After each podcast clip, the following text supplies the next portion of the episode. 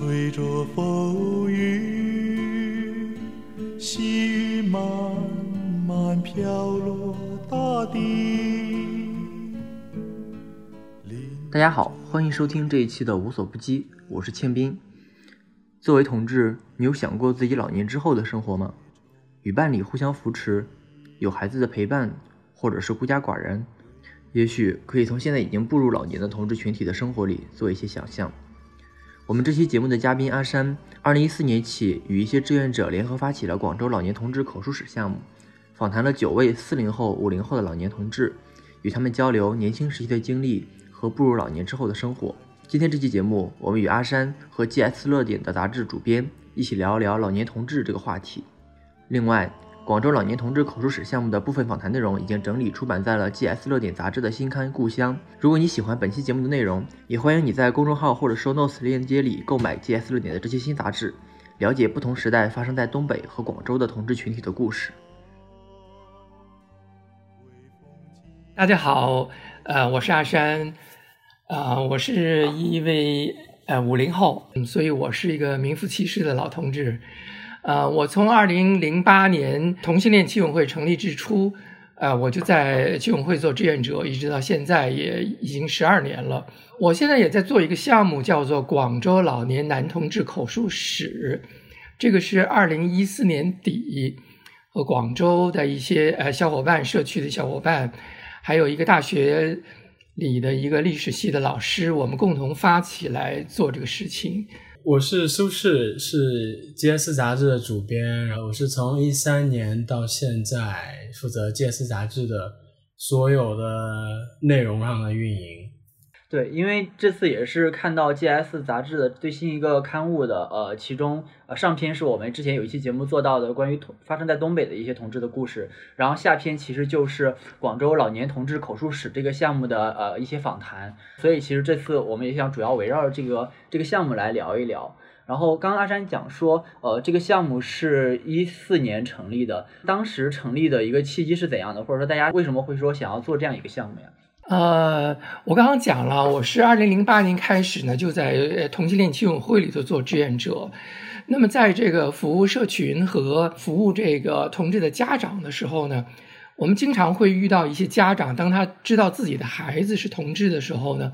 他往往都会比较震惊。就是很多家长他会说，同性恋怎么我没有见过？你们是不是年轻的这个孩子？现在跟国外那些赶时髦是学人家西方的东西，对吧？他就会对自己孩子作为同性恋这样一个身份，他怎么在社会上，呃，去生活，包括将来老了，呃，怎么办？这个家长他有这样一个担忧。那么还有，我就跟这个年轻的志愿者和社群当中的这个小伙伴在这个呃打交道的过程当中呢，我就会发现，呃，比如说我讲到我那个年代，我们。那个时候的一些事情的时候呢，呃，年轻的朋友往往他们不太了解，嗯，比如像在广州哈，我就说，呃，我们过去的那个那些同志，他们互相之间是怎么去交往的呢？那我就讲说啊，他们要想要认识人，那他们就去渔场。那些年轻的志愿者就很懵，说什么叫渔场啊？还要广州还要去钓鱼吗？我说对，是钓鱼，因为你要去找人嘛，这不就是相当于一个就去钓人嘛？那这个就是我也知道啊，就其实。我们作为年轻的同志来讲，对于我们这个社群的历史是缺乏了解的。那么，嗯，还有一个呢，就是说，我二零一四年我正好我就是六十岁了。啊，那个时候我就会发现很多年轻的同志，他们就会来问我，就说：“哎，阿山，同志老了以后，你你是怎么安排自己的生活？”我当时还其实挺懵的，我就心想：“啊，我我怎么能回答这些问题啊？我我真的有那么老吗？虽然我现在拿退休金了，但是老年生活怎么样，我也不知道啊。所以就几个因素吧。那我就想，那我们要去啊关注老年这个群体。”老一辈的同志，他们是怎么样，呃，走这个嗯自我认同和自我接纳？他们怎么样处理婚姻和怎么样处理家庭关系？啊，还有呢，就是当他们进入老年的时候，他们是一种什么样的状况？老年同志其实他是一个切入点。对，所以我我们就可以再聊一聊这个，嗯，就是具体的这个访谈的内容，因为我也有看，就是 GS 的这些杂志里面的这六七个访谈，我意识到说这些受访对象应该都是上世纪四十年代或者五十年代出生的。然后他们青年时期或者可能应该就是六七十年代这样。然后其实我会首先比较好奇的一个问题是在那个年代，可能他刚刚开始，就是大概是就是青年时期意识到自己的性取向的时候，他们一般都是一个什么样的一个方式？然后他们当时的一个自我认同会是怎样的？啊，对，说起来吧，啊，其实呃，我们这个过程还挺复杂的。嗯，我们一直去寻找这个受访者，嗯。我们通过各种方式，包括去那个公园儿哈，就像在北京大家比较熟悉的这个东单公园这样的一个地方。那么在广州呢，也有这样一个公园。呃，也通过其他的方式，呃，包括个人他自己呃毛遂自荐，包括我们通过老人家呃介绍这样的话，我们前前后后，特别是在头两年，我们大概接触了六七十位老人家。其实最后真正愿意。跟我们来接受我们的访谈的话，其实只有九位。这几个这这个九位呢，大概最年轻的那个也已经六十五岁了。嗯，呃，那很自然，如果我们谈作为同志这样一个身份，那么我们自然会讲到一个所谓自我认同、自我接纳，呃，怎么样处理婚姻问题，怎么样处理伴侣的关系，这一系列问题，就是我们讲到一个同志他的一个人生的话，这是几个。节点嘛，嗯，那我们就会非常，呃，有意思的有一点，我们观察到这些老人家，毕竟他们七十多岁嘛，所以他们的青春期和他们小的时候呢，实际上是从四十年代就开始，那么到包括五十年代、六十年代文化大革命，对吧？他们那个时候没有。所谓同性恋这样一个说法，嗯呃，他们怎么样来用什么样的一个名词来描述自己呢？是到了呃改革开放八十年代初，因为广东跟这个港澳因为这个距离非常近嘛，所以就受到港澳的一些电视啊，就受到港澳这个文化的一些影响，所以呢，他们就说哦，原来。男性跟同性这种事情，他们叫做搞基 啊，广东话就是搞 gay。为什么叫搞 gay 呢？gay 就是 gay，那按照我们国内的说法，就是你们就是搞同性恋哈。所以在我们讲的更早的时候，五十年代、六十年代的时候，他们其实没有一个词形容自己，但是他们讲述过程当当中呢，就会有一些。非常有年代感的一些故事，嗯，那就讲啊啊，包括他们怎么会呃发现自己。那么当然有一些人呃，有一些讲述者呢，他的这个自我认同或者他对自己这个同志这样的一个身份呢，他不是特别抗拒，所以他也没有这个所谓的挣扎的问题。嗯，反正有机会他就去。到处搞了，就是 就真的是搞基了，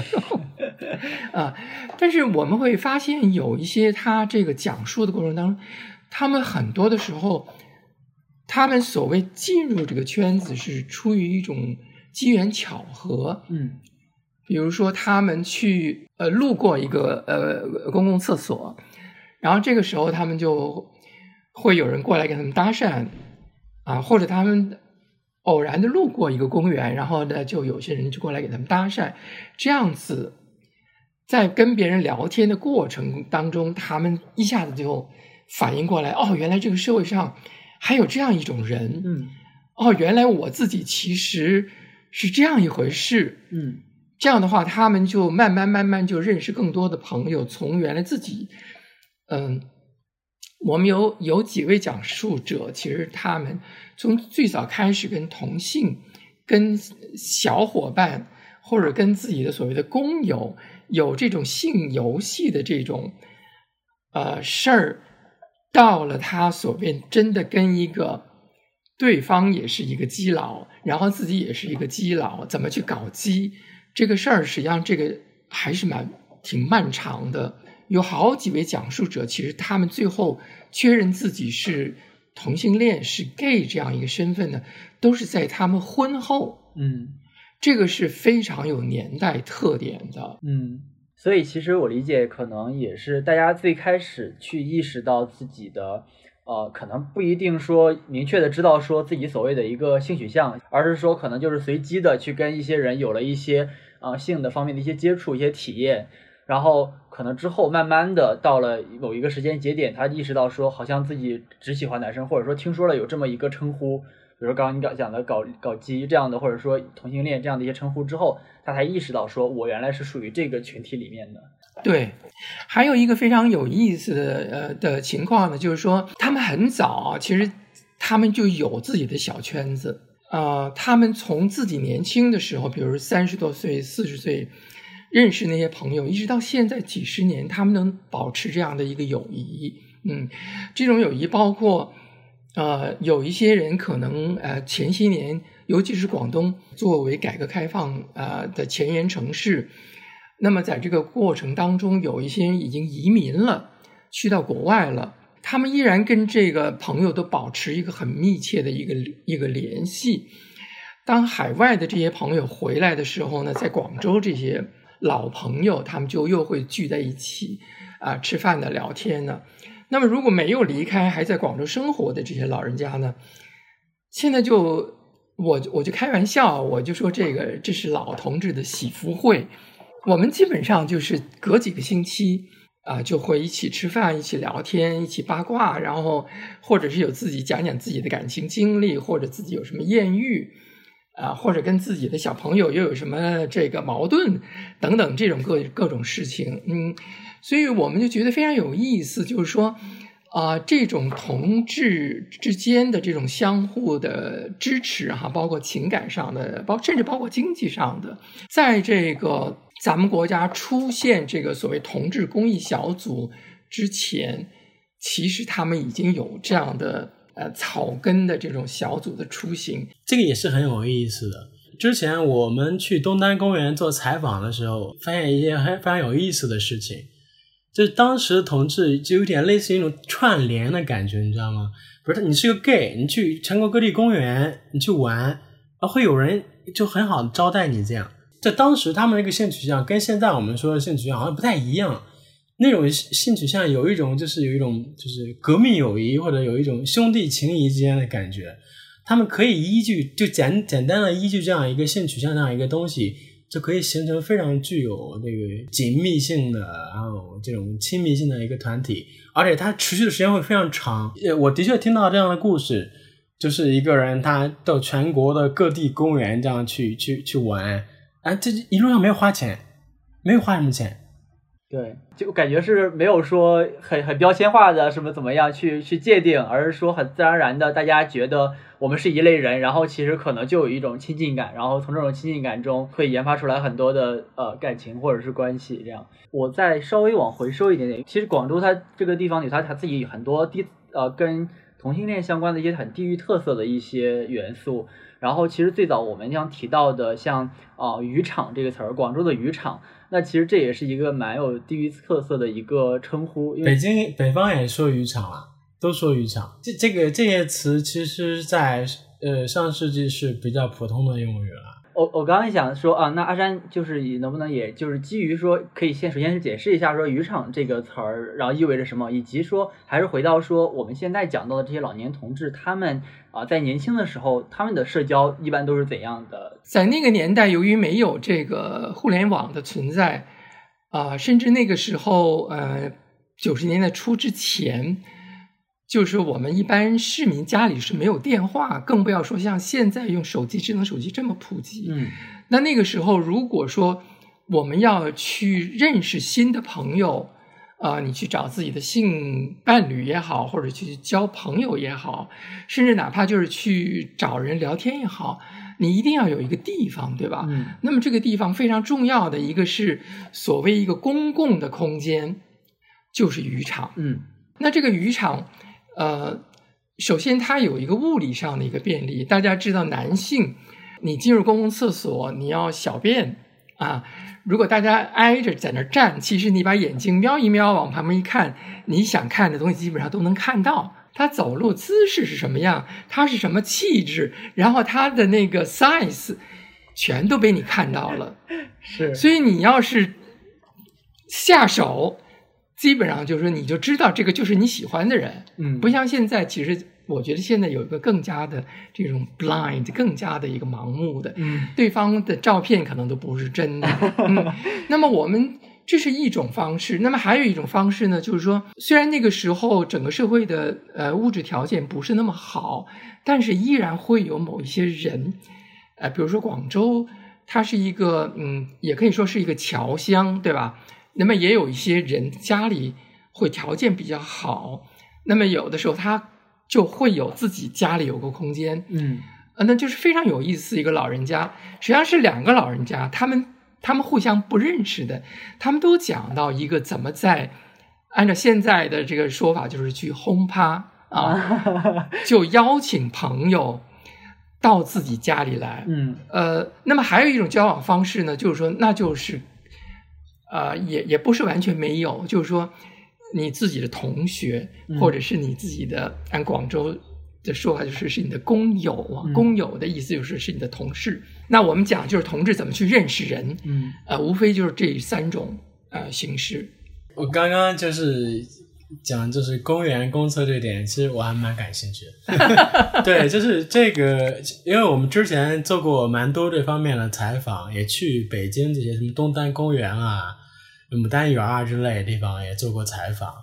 就我们发现，一般公园里面它是有一个公厕的，这公厕作为公园的一个配套设施。嗯然后这个这公厕它其实像阿山刚刚讲的，它是一个非常直接的方式，就你该露的都露出来了。对对对，然后另外一点就是它更就它更奇妙的是这个公厕或者是浴室，包括浴室也是该露的都露出来了。所以这些地方一般来说都会能能够选择作为同志的这些据点，它一般来说都具有这种直接性。所以当时的同志认识的方式是比较生猛跟直接的，因为性也是大家就就是奔着他去的嘛。其实，呃，我我们在这个过程当中，我们就会发现哪里会成为渔场呢？其实它有几个条件，一个是要交通便利，还有一个特点就是人群聚集。嗯那么还有一个，它是有一个很好的掩护。呃，我们讲它是以某一个公厕作为一个中心点，在周围这一片它形成一个区域。因为什么呢？是你是进去呃公厕，但是你不能老在里头啊，对不对？你不能老在里头待着嘛。出去呢，你干嘛呢？你就在逛街嘛，逛商店嘛，或者离那个一百米、两百米，反正你就 就就那个到处那个目光就扫射，嗯然后大概过一会儿，十分钟、二十分钟，他再进去一趟，就是看会不会有其他的人有进来，这是一个非常有意思的一个现象。所以是什么呢？往往这个公共厕所或者我们讲这个渔场，它很多情况下不是以一个单一的公共厕所，而是它以这个老城区一片的，这都是一个区域。当然，就是说也有一些地方相对比较比较偏僻的，也也有某一个地方，嗯就是嗯，有一个老人家他跟我们讲的，他就是广州有一有一路公共汽车哈，嗯真是一路哈，就是一路公共汽车。他就跟我讲，他说，据说一一一路公共汽车从始发站到终点站，沿途每一个站那些公共厕都是浴场。他这么跟我讲，我听了以后，我真的很吃惊，你知道吗？我非常的吃惊，嗯。所以我们讲的就是说，我们怎么看待在那样一个年代，大家就讲说啊，那个时候很性压抑，很很怎么样的，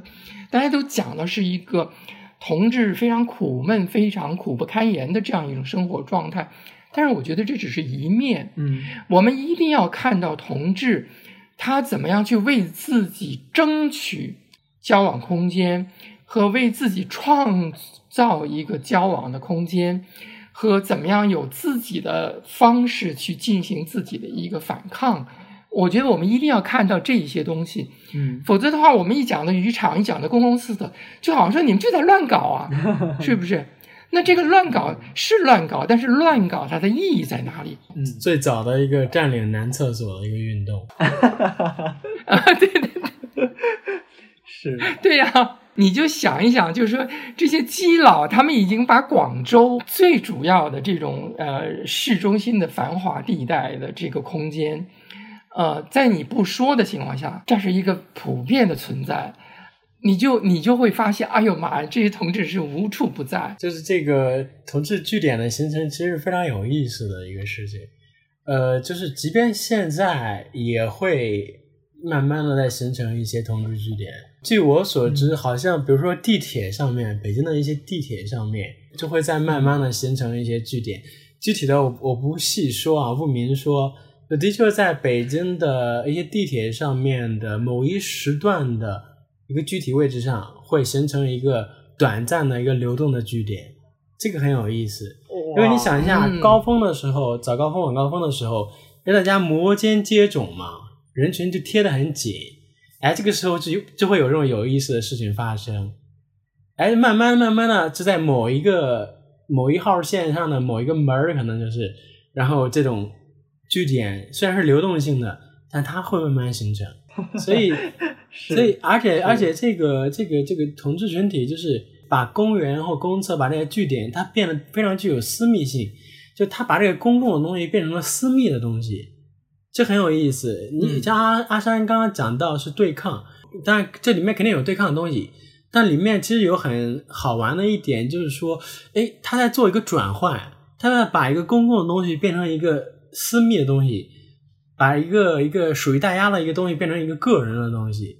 这就很有意思。虽然好像我们的印象当中那样一个时代，好像大家都没有什么私人空间，但我们在这里惊奇的发现，就是，哎，这些人群他会非常善于在把一些公共的东西变成了自己的空间。嗯，其实像当时大家可能主要，我们刚刚聊的是说，大家当时那个年代，大家现大家主要的一些就是去做一些跟同性相关的一些活动的一些区域和方式。那其实我后来看这些故事，我会发现，呃，绝大多数的呃这些受访者们，他其实到了一定的年龄之后，他还是会步入到婚姻当中。然后当然了，他步入到婚姻当中，有的可能就就会在这个婚姻当中去，就是跟他的妻子去呃完成一个正常的呃，就是我们理解理解中的对于一个夫妻的一些期待的一些事情。但有一些可能也他还是在他的这个婚姻中有有很多呃别的一些呃同性方面的一些接触，但但总体来说，感觉上那个时候大家还是呃都会走这样的一个模式，就对，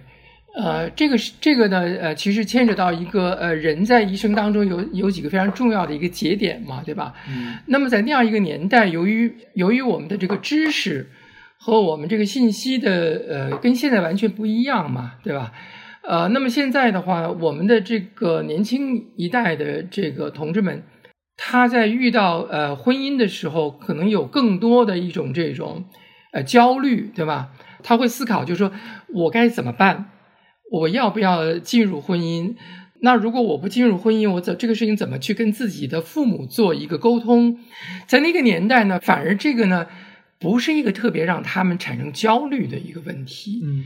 因为那个年代呢没有像我们现在很多人就认为性倾向它牵牵扯到你的一个身份的问题，嗯，呃，不是一个性别的身份，呃，那呃，我们按照这个主流这个价值观，按照这个主流社会的这样一个一个规范、一个期待，那我们就是读书，读书毕业工工作，工作以后你就开始谈恋爱，谈恋爱嘛就结婚，结婚就生孩子，这个人的一辈子就是这样过的，嗯。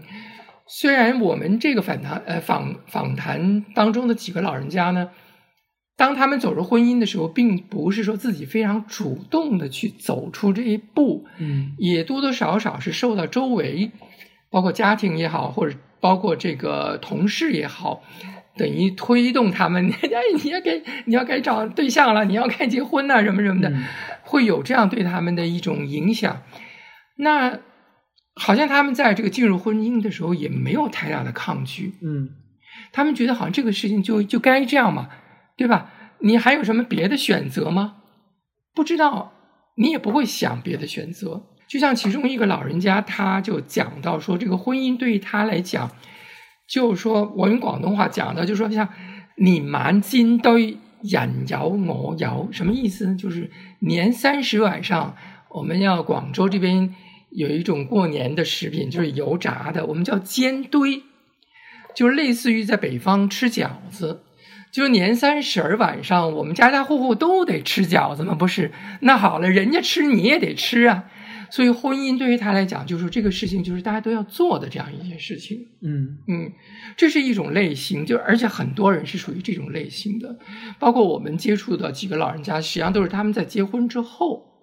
非常偶然的，比如说，呃，经过某一个公共厕所，然后突然间就发现啊，原来这个世界是这样子的，嗯他就突然间发现了自己的更重要的一面啊，就是说什么是自我，他可能就是慢慢慢慢的所谓进入圈子，嗯然后跟同性交往是这样一一一一条思路。嗯我们还有访谈者，他就实际上一直是很抗拒走入婚姻的，嗯那么他也不知道如何去反抗啊。那么呃，同事啊、家里人，反正一一催他，他也就接了吧。嗯结婚之后，他跟自己的妻子的关系一直是呃不好的。嗯，虽然他们最后最终没有离婚，他们有说过要离婚，但是最终没有离婚。但是现在呢，基本上也是生活在一个屋檐下，就但是个人过个人的，这个就给我们带来一个启发，就是说，呃，作为同志老了以后，他们怎么样去解决自己的养老问题？嗯啊、那么这个一我们很清楚，就是说进入传统婚姻的这些同志，在那个年代是大部分的人都是这样做的。那么，所以到了他们年老的时候，他们这个养老的很多的这个需求是通过婚姻这样一个制度来加以解决的。那如果没有婚姻，这些同志怎么办呢？嗯包括我们也接触过有一些，他们是真的也有老人家是一辈子没有结婚、没有家庭、没有孩子的。那他这样的一个情况怎么办呢？那么对于年轻一代的同志来讲，他们也有一个担忧和思考，就是说，那如果我不结婚，作为我们国家的法律和政策，你没有给一个制度性的保障我的时候，我该怎么办？包括我们怎么去评价老一辈的人，他们走入婚姻，是啊，不要去站在一个道德高地去说人家这个说人家那个，没有意义。我觉得，如果把提问题那个人放在当时的历史环境下，他未必能做得更好。嗯，我觉得这是一个很好的一个视角啊，就是说，其实因为刚刚讲到婚姻，其实原来大家想象中，呃，明面上的会讲说，当一个同性恋他选择进入婚姻，尤其是在我们讲到的老年同志他年轻的那个年代，更多的是一种呃出于社会的压力，或者是出于所有人都这么做，我就这么做了。但其实还有一个很重要的，就是刚刚两位都讲到的，说可能是一个呃社会保障或者一个生活保障的一个层面上，如果我不选择这一条路径，那可能我在呃其他方面也也很难，就是很难得到像拥有一个传统的异性恋婚姻的家庭这样的一个程度的一个保障。是我觉得，这可能也是说，接下来可能我本来也也想问，就是阿山，就是说他们到现在都已经进入到到这个老年的这个状态之之中，就是他们现在的一个呃生存处生存状况是怎样的呢？呃，因为我们的访谈对象主要是在广州嘛，嗯所以我只是讲我们接触到的这些老人家。嗯，呃，我们也觉得就是说，在过去那样一个年代里，就是也有同志，他们实际上是呃呃拒绝走入婚姻的。嗯那么就有一个问题，当他们进入老年的时候，我们所谓要养老的时候，他们怎么去解决自己的问题？这实际上是一个非常大的一个问题。包括我们有一个受访者，因为他是现在自己一个人在生活嘛，嗯那么他就是有一天在家里头，就突然间就晕倒了，嗯，因为他身体一直不太好嘛。是过了两天之后，他们家人就说：“哎，他平时都会发发朋友圈啊，那个呃呃问候一下，怎么两天没有动静了？”所以赶紧就去家里就敲门也打不，呃没人应，然后就打了幺幺零，打了一看，哎呦，人晕倒了，然后就叫了幺二零送了医院，然后还好呢，就就人就抢救过来了。那像他像他这样，如果他没有自己的伴侣，他又一个人生活，他身体又不好的情况下，他实际上是非常堪忧的。因为有个什么很大的问题呢？就是虽然在咱们国家，呃，我们也有很多的一些政策，比如说这种属于所谓孤寡老人的这样的一个类型的呢，就是政策也有一些倾斜的。嗯但是我们不要忘了，他怎么去跟别人讲他这个身份。嗯根据西方、根据美国的研究，许多老人家就是到了退休之后，进入老年的时候，他反而又回到柜子里了。因为什么呢？你要面对的医务工作者，嗯你不知道那个人他是不是有同的，你面对的这个护工啊、来给你做呃一些服务什么的，如果他不是同志友好呢，可能直接影响到他所接受到的服务的质量，嗯对不对？而且在那样一个周围都是异性恋的这样的一个环境下呢，他们讲的是自己的孙子的事儿，你又插不上话，嗯这个东西就是一个，呃实际上就是这个主流社会对性少数群体就是一个一个主动的排斥。嗯你你同志你不敢表露自己的身份，嗯你就被社会抛弃了。嗯。除了养老的这个需求之外，就是呃老年同志，我们讲到的这群老年同志，大家还有什么比较重要的或者紧急的一些需求呢？我觉得有几点哈，呃，首先一点就是说他们呃这个社交的需求，嗯嗯，社交的需求不一定是不一定是找伴侣哈，不一定是找伴侣，就是当他进入老年之后，他跟原先的这个呃单位，就是原先的同事这种这种联系已经非常弱了，嗯可能一年只有一次甚至两次，大家聚在一起，什么吃个饭呐、广东这边就什么洋茶啊，就这种的。那么他这种社会支持体系就会变得非常的弱，嗯嗯，所以的话，就说他需要社交，需要保持自己一个稳定的一个社会关系，啊，这是一个非常重要的一部分。呃，那么还有呢，就是他怎么处理自己跟家庭的关系也是挺重要的。嗯那么这个时候，他跟这个同志社群当中的人能够保持一个密切的联系呢，会给了他们一个非常大的精神上的支持，这是一方面。另外呢，就是说，当这些朋友他遇到生活上有一些困难的时候，这些老年朋友他们自己也会相互支持。这种支持不一定说我去帮你做个什么事儿啊，因为大家都老了，可能你不一定有这个能力去，比如去帮他换个灯泡，反正我是做不了这种事儿。你万一摔下来，就更麻烦了。但是我们不要忘了，有很多恋老的朋友，你就是一呼百应。嗯，他们跟我讲过好几个例子，就是说某个某个老人家，包括家里要做装修，都是他的爱慕者帮他去做的。所以这样的话，我们怎么看到这个看老少恋他们的这种关系？非常重要的一个关系关系就是这些年轻的人，他们非常乐于为老同志做这样一个事情。所以社交是一个，呃，那还有就是一个情感的需要，就是当然也有一些老人家说啊，我年纪大了，我也不不不想去交呃男朋友啦，我也不想了啊，怎么样？呃，但是还是有相当多的人，因为我们自己考察，并不像外界想象的说啊，人老了就好像就没有性，呃，其实不是的。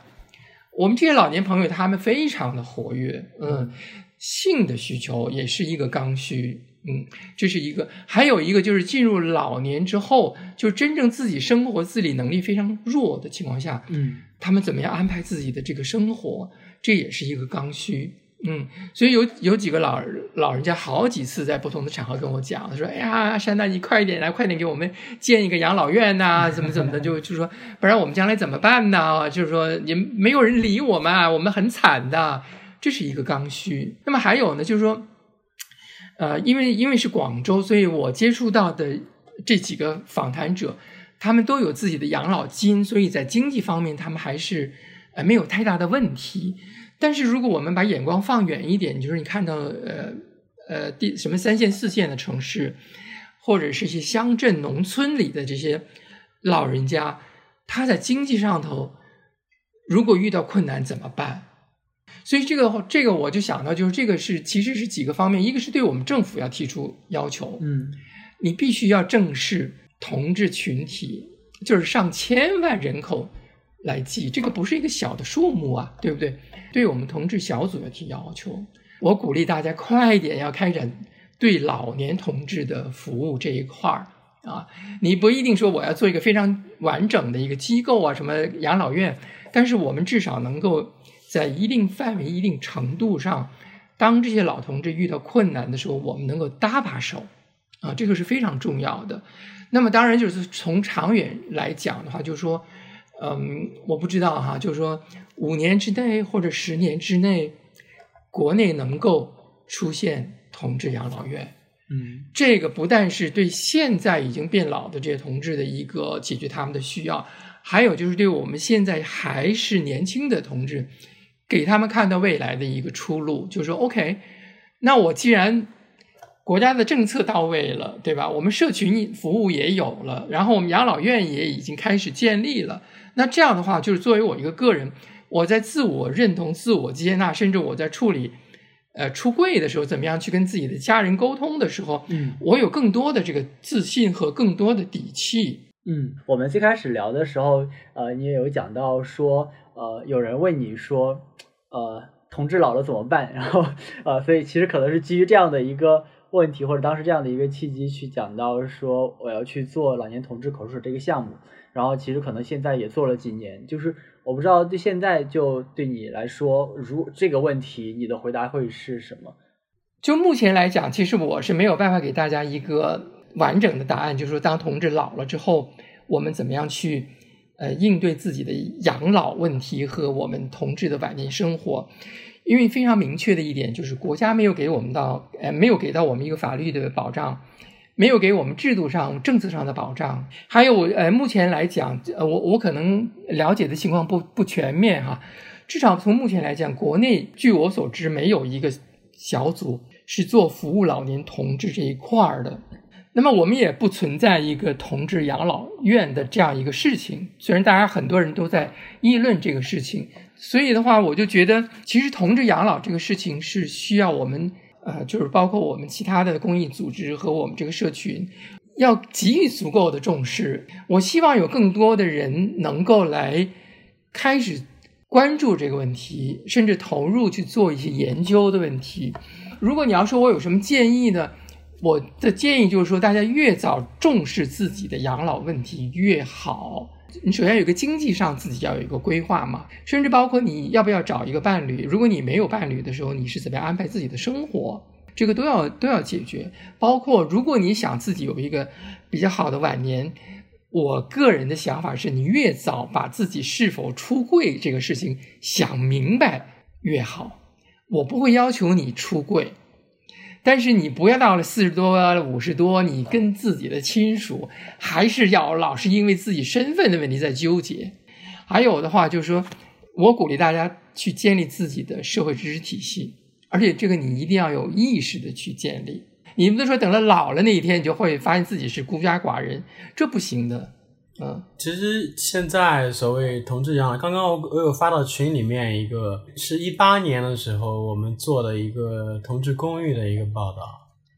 嗯，但是基本上这个养老问题现在也还是将要触及，然后这样一个阶段还没有开始，将要触及与不触及这样一个阶段，在全国的这样一个公寓圈里面，同志社群里面，基本上还是一个口头上说一下的一个。所以这也是我觉得，就是我们做口述史，包括我们做这期杂志里面，呃提出来的一个很重要的问题。但像阿山刚刚说的一样，就谁也不知道该怎么办。对，所以就开个头吧。以上就是本期无所不击的全部内容，感谢各位的收听。本期节目由我采访策划，格雷和我剪辑制作，几点负责文稿整理，哲宇负责排版设计。你可以在小宇宙 APP、喜马拉雅、网易云音乐、苹果播客等其他播客 APP 搜索订阅收听我们的节目，也可以搜索微信“无所不击小助手”的全拼，加入听众群与我们互动。我们下期节目再见。